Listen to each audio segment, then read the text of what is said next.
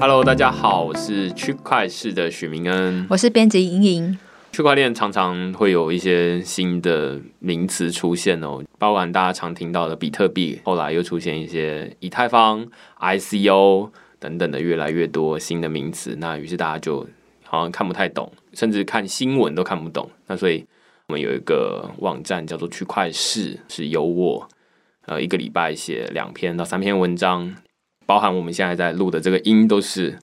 像是朋友一样在告诉你说，区块链最近发生了什么大事，又出现了什么新的名词难懂，那其实它就只是另外一种东西而已。所以今天我们要讨论的其实是最近在二零一九年，甚至可能是二月之后才开始爆红的一个新的名词，它叫做 IEO，三个字都是英文哦，叫做 Initial Exchange Offering。我相信很多人是对这个名词是很陌生的啦，那所以我们可能要花一点时间，从前面的 ICO 到底发生什么事开始讲起。ICO 到底来干嘛呢？ICO 其实是我们用区块链的技术，然后发行一些虚拟货币。我之前写过一些文章，就是说那用区块链来发行一些虚拟货币，其实是一分钟就可以做到的事情。我现在出去到处演讲，都是一场就发一种虚拟货币给大家，成本也很低，大概三四十块钱台币。困难的是，你要了解它到底怎么运作的。当我发行了一个币，假设我现在发行了一个叫区块式的区块势的币，我就会告诉我身边朋友，就是说，哎，你看，你买这个区块势的币之后，你就可以，比如说拿来订阅区块势哦，赋予它的新的价值。于是，我可能洋洋洒洒就写了很多币的用途，而且它可能会许大家一个愿望，就是告诉大家说，未来流通可能会越来越少，或者是怎么样的。我有一个自己的机制。那总之它会涨价就对了，赶快买。这个是 ICO，过去有非常多的不同的团队都在做这件事情。一开始可能是有人付比特币或者是付以太币这些虚拟货币给我，然后我换一个我新发行的虚拟代币给你。这一整件事情叫做 ICO。按照刚刚我这么说，我发行一个虚拟代币，它其实只要几十块钱台币，成本这么低。但是，诶，如果我说故事大赛就开始了。故事说的够好，大家就愿意付更高的价钱来买你这个东西。之前在二零一七年底到二零一八年，出现了很多的 ICO 的乱象，现在等于就是坊间盛传，听到 ICO 就直接画上等号，就是诈骗，不要理它，封锁这样子。所以 ICO 其实，在二零一八年，甚至到现在二零一九年，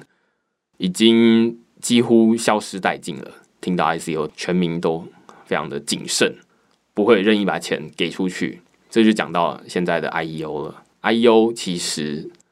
它中间的这个 exchange，它等于是说把刚刚说的这个 ICO 发行代币募资的这件事情搬到交易所里面去做，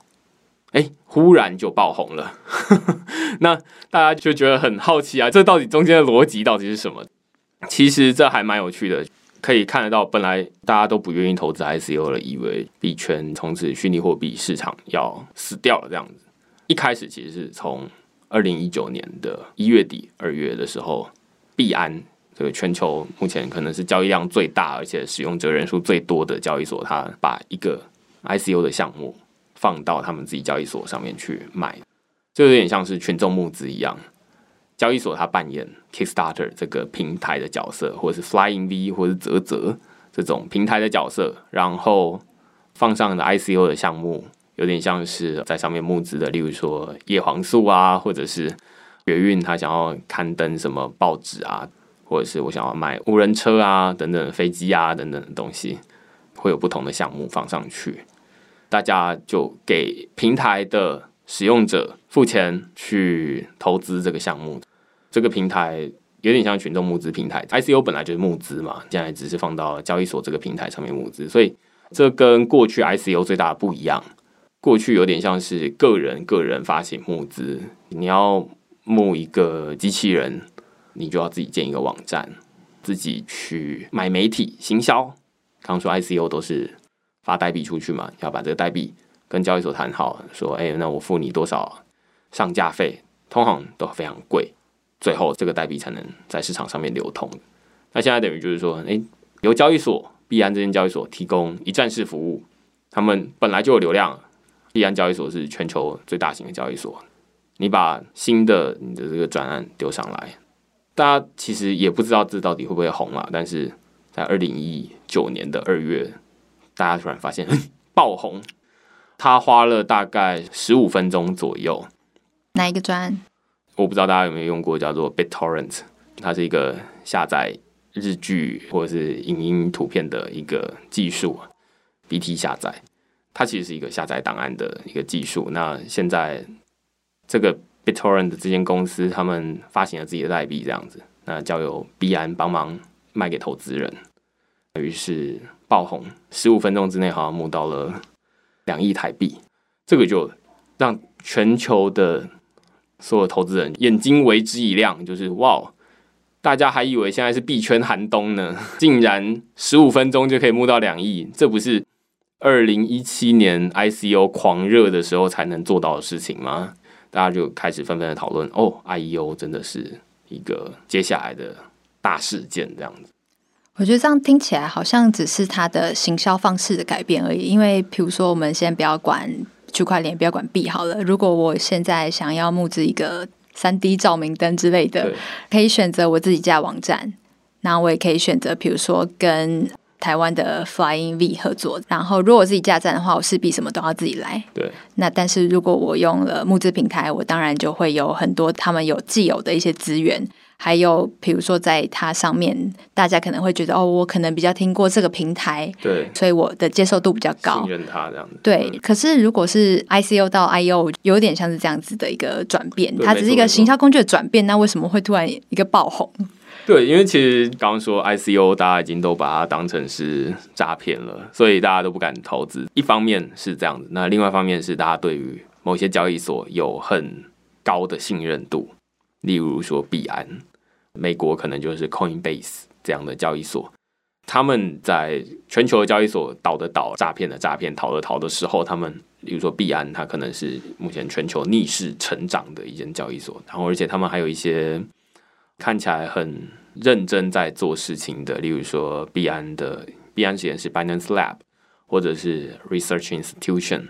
对，那他们会出一些。看起来煞有其事的报告，这样其实内容应该是蛮扎实的。我我想说的是，这会吸引投资人买单啦，然后觉得说，哦，这报告看起来做的这样非常认真，评估的非常全面，会相信这个交易所是有认真在评估每一个专案，至少让他们上交易所的 ICO 专案都是他们认真评估过的，那大家就愿意相信他。所以交易所它有要负审核的责任吗？还是比如说我请交易所帮我看过的专案，那有点像是我请李专帮我挑过的几只好的股票或基金的感觉？对，其实有一些大家就会相信说必然是有帮忙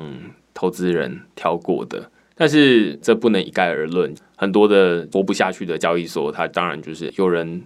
拜托我上币，然后用我的平台帮他们 ICO。背书的感觉，对对对，那诶，我还有利用价值，有钱赶快收，要不然我就没有办法度过下个月了。会有这样的交易所，所以这其实是一个看过去投资人多信任他。例如说，大家都很信任币安交易所，呃，我想要说的是，这未必是一件好事啊。但是目前看起来大家都信任他，因为好像币安背书的 ICO 专案就突然。有点像是金鸡母，保证赚钱的感觉这样子。那其实，如果你对币圈投资有一点了解的话，你就知道这世界上没有这种金鸡母的项目了。这用股票来想是很好理解，你不会想象说有一间公司它的股票跑到纽交所去上市，你就觉得说那它肯定会一路一直涨上去，没有这回事。跑到纳斯达克也不会这样子，而且交易所也不保证这件事情。对，交易所也不保证这件事情。那当然，在币安交易所。他会让上币的这个项目，他们可能自己也会投资一点钱，这样子，等于是说，哎，那我也我跟你生死与共的感觉。对对对对对，就是我也看过你，哎，那我让你上了，那等于就是说，那我们的结合其实是有点像是战略合作了啦。因为交易所他也需要更多的币，他认为好的来充实他自己。对对，因为其实如果你上面都只有一些，例如说大家很常见的比特币、以太币交易，那投资人就会问你说：“那为什么我要用你的交易所？”这样没有鉴别度。对啊，如果你的交易所里面有一些其他地方买不到的好币，这个好币可能是打引号的啊，就是有一些人可能觉得好，有些人觉得不好，他们认为的蓝筹股这样。对，他们觉得这是会涨的，大家就会一起揪团来这边跳槽。我觉得刚刚这整大段有两个点，一个是其实投资人他急于寻求一个背书，因为他对币圈这个信任的东西，好像一直想要找一个可以帮他保证说，哦，我这个是安全的一个交易的场所，所以才会从有点像 ICO 慢慢的转向，哦，我有一个交易所，那他可能自己也投了一些。签下去，那我可能更可以信任这个专案。然后另外一个点就是，交易所它其实有越来越多种不同的角色，不只是等团队来找他说我要上架，他甚至开始帮团队做一些有点像是整个行销策划，然后还有未来一些流通规划的东西。对对对，我可以再帮你延伸，就是从更前期开始说起来，就是为什么 ICO 会红，或者是比特币价格会暴涨，其实是。那天在一个会议里面有听到大家在讨论，就是说现在年轻人不买股票，不讨论买房地产这件事情。其实听一次、听两次，我是没什么感觉啊，就是想说，嗯，股票跟房地产本来就跟我没关系啊。听到第三次，我突然想到，哎，对耶，我是真的就从来没有想过我要买股票跟房地产，完全不是我会投资的东西，因为它的金额太大了。但是买比特币或者是投资 ICO，你其实可以几百块、几千块，你就可以买得到了。那一场，就是大家就说：“哎、年轻人现在比较喜欢投资这些虚拟货币。”接下来大家也知道，就是说 ICO 经历了一段诈骗，所以很多人他本来是想说：“哎、我有一些闲钱，我想要拿去投资。”结果哎、欸，发现钱都被骗走了，这样子，那找不到一个可靠的对象。那在这领域，可能这时候也出现了很多币圈老师或者是师傅教你说买哪些币比较好。后来。最近也慢慢的发现说，哎、这些其实都是骗人的，没有人真的能够知道说哪些币会涨，哪些币不会涨，很可能只是他希望它涨，大家赶快买，然后他自己再卖掉，这样子他自己赚钱。有很多的手法，于是大家一直在寻找一个可靠的投资机构或者是参考对象，跟着他投，跟着他一起长大。最近 IEO 会红，就是因为哎，币安看起来很可靠，应得值看起来很高。而且必安自己也投了，所以就觉得嗯，自己跟着必安的脚步应该没有错。我觉得这其实很有问题啊！币安的风险承受能力跟你个人的风险承受能力其实是差很多的。对，那你怎么会跟着一个机构一起投呢？但是大家经常会说，币安他也愿意投了，那代表说他应该没什么问题吧？其实我觉得币安 ICO 他们两个应该是互相帮忙啦。I C U 的项目跟交易所他们两个合作，对于 I C U 项目确实是有帮助的。因为过去 I C U 项目，他们第一个是要自己找，茫茫大海之中，他到底要怎么找到这些人？第一个，他让人去买媒体，媒体其实是在做业配，在做行销的。那区块是不是哦？区块是从来不做这种事情啊。对，呃，顺便提醒一下你，所以你会看到很多诶、里面有很多业配软文。那第二个就是说。反正交易所本来同时也就需要这些新的币注入新的活水，所以这对交易所来说本身也是一件好事。再回到 ICO 团队来说，他们发行完把币卖到这些投资者手上之后，最后投资者还会问他说：“那我们当币价格上去的时候，我要去哪里卖？对吧？那要靠交易所嘛。那现在币安等于就是一个诶全球最大的交易所，它交易量也最大，那等于就是。”过去你去参与群众募资买到的东西，如果你现在不要了，你还可以丢到全球最大的二手市集上面卖，然后还可以高价卖出。那当然，大家就觉得这个有点像 Kickstarter 加上 eBay 的感觉。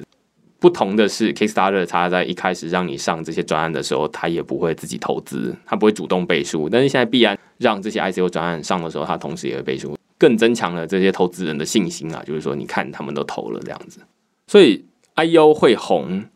现在目前归纳起来的是交易所给投资人信心。当然，它未必是一件完全的坏事。我认为它已经比 ICO 好多了，因为至少现在是一个目前看起来名声不错的交易所在替大家把关。IEO 它并不是一间交易所独有的业务，很多交易所在最近就是三月多突然发现，哎。币安现在已经做到了第三个 IEO 的专案了，他们屡创纪录，现在这个纪录简直就是可怕。第一个可能是用十五分钟募到了两亿左右，两亿台币；第二个是用二十二秒募到了一亿多；那第三个也是用了大概十七分钟募到了一亿多台币。所以这募这个速度都非常的可怕，大家突然就一次可能是觉得说啊运气，第二次可能就是实力了。他已经连续成功三次了，那于是每个交易所当然就坐不住。有原来我们过去都没有发现，ICO 把它摆到交易所里面这么好赚。每一个交易所现在纷纷就宣布，我们自己也踏入 IEO 这个领域，赶快欢迎所有很多想要 ICO 的团队来我们的交易所上架，等于就是新增了一个新的业务。其实我觉得这样听起来其实蛮恐怖的，因为 ICO 它目前是无法可管的嘛，至少在台湾的部分是把它列为虚拟通货，对，它甚至不把它叫做虚拟货币。对，虽然已经从 ICO 变成了 IEO，但是我觉得这样听起来好像有点像是交易所还有点球员兼裁判的感觉。譬如说他自己投了很多，那他自己会不会就是偏袒了这个专案，然后让他更容易被大家看见，然后大红大紫这种感觉？对，所以其实 IEO 真的非常的危险。我我要说的是，IEO 真的没有比 ICO 安全哦。就是即便是币安上面的 ICO 团队，我不认为这些现在要投资 ICO 或者 IEO 的人都要有钱赔光光的准备，因为目前看起来 IEO 的狂热程度真的是不亚于当初的 ICO。现在只要币安，我相信啊，他只要说那我要上第四档 IEO 的专案。大家马上已经手指在那边准备好，就是准备要按了，就是哎、欸，让我买到，让我买到，对对对，要不然大家会觉得哎，错、欸、过了一个赚大钱的好机会。但其实它只是旧瓶装新酒，旧酒装新瓶，旧酒装新瓶。对对对，那如果投资者自己不看这些 ICO 专案，它到底在做什么东西？我们举第一个十五分钟，对啊，BitTorrent 好了，这其实就是很明显的例子啊。BitTorrent 它其实是下载的时代，P2P 下载，对 P2P 下载。我们那时候可能有人用 Foxy，有人用 BitTorrent，有也用过。对啊，那时候我们想要看电影都是下载盗版的。那但是现在大家看电影都是可能去爱奇艺或者是去 Netflix 上面看东西，听音乐就是在 Spotify、在 KKBox 上面听音乐，没有人在下载这些档案了。但是 BitTorrent 这个在币安今年第一个 IEO 的专案。瞬间爆红，其实它只是 BitTorrent 这个下载的工具，他们终于找到了一个新的商业模式，就是发行代币。结果是在串流影音的时代找到了下载的商业模式，结果这样子也会爆红。我个人是觉得有点荒谬啊，我个人是没有很看好，就是说这种已经过气的东西，因为现在很少人在下载一个东西了。可能大家的硬碟会越买越小，然后纯粹是靠网站上的串流的，有点像是重新推出 Windows 九八的感觉。对对对，就是 Windows 九八终于找到了他们的新的商业模式了，这样子，然后就觉得 现在好像不是这个时代了，这样子。但是，哎，很多投资人愿意买单呢。更遑论就是说后面推出了一些，例如说 Fetch 点 AI，我个人是没有研究这么多不同的 ICO 的专案了，但是我是很怀疑。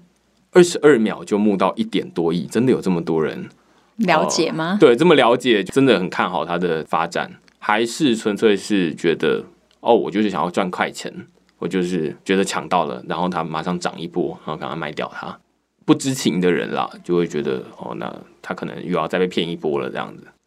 我觉得投资 ICO 这件事情非常危险，因为交易所并不保证任何事情，它只是它也有投资一点而已。